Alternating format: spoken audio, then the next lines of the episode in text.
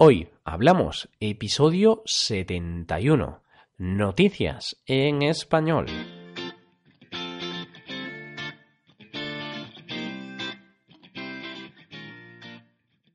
Bienvenidos a Hoy Hablamos, el podcast para aprender español cada día.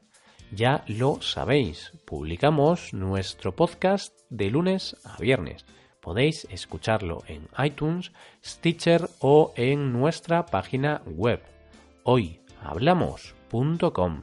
También quiero recordaros que en nuestra página web tenéis disponible la transcripción completa del audio de este episodio.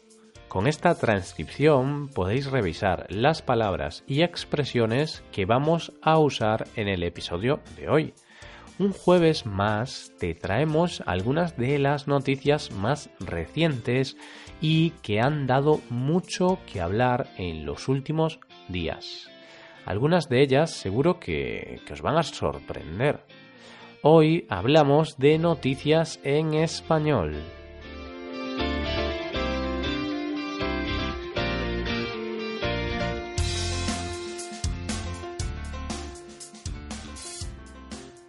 Empezamos con una noticia que ha generado cierta polémica en Alemania en los últimos días.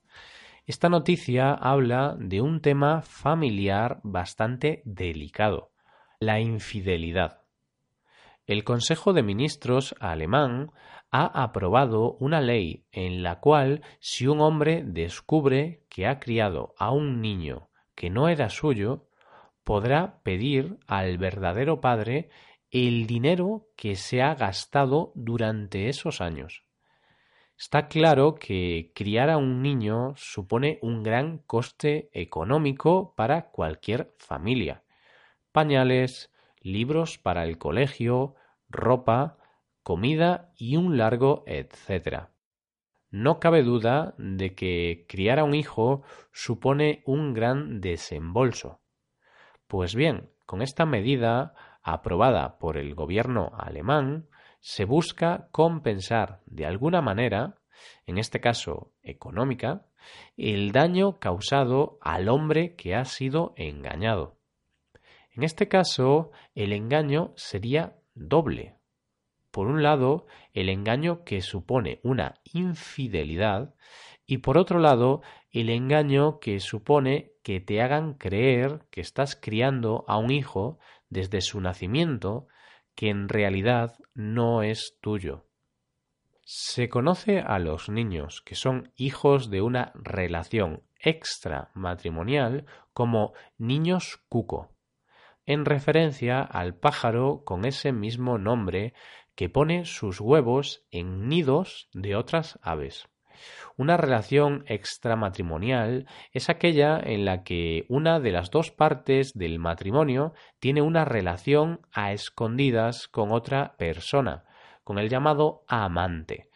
Que tu pareja te sea infiel es, sin duda, una de las cosas más difíciles de superar, sea cual sea el motivo.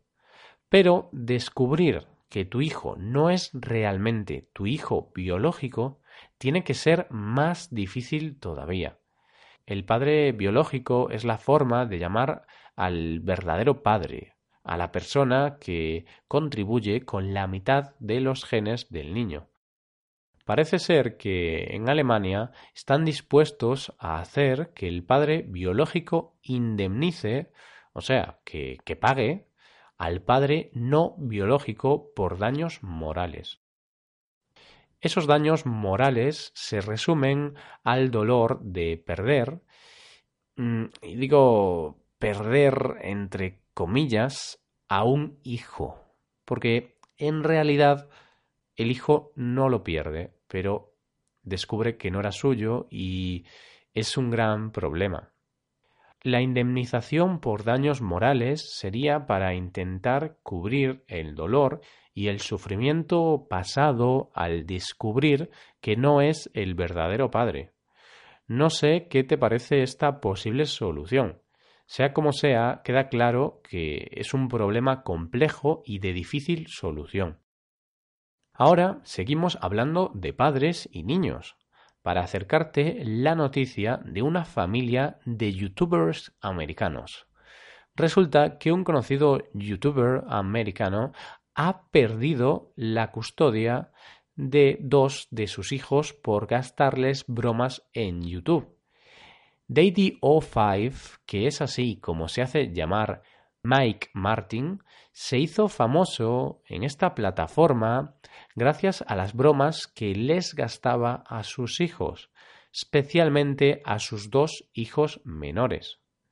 Sin embargo, algunos usuarios de la plataforma que vieron sus vídeos pensaron que eran ofensivos hacia los niños y decidieron denunciar estos posibles abusos. En esos vídeos se podía ver, y, digo podía porque los vídeos han sido borrados de YouTube, se podía ver a los niños llorando e incluso en ocasiones amenazaban con suicidarse a causa de las bromas gastadas. En su defensa, los padres participaron en el programa americano Good Morning America y dijeron que los niños no sufrían con las bromas. Es más, dijeron que la mayoría de veces los niños actuaban y eran conscientes de que todo era mentira.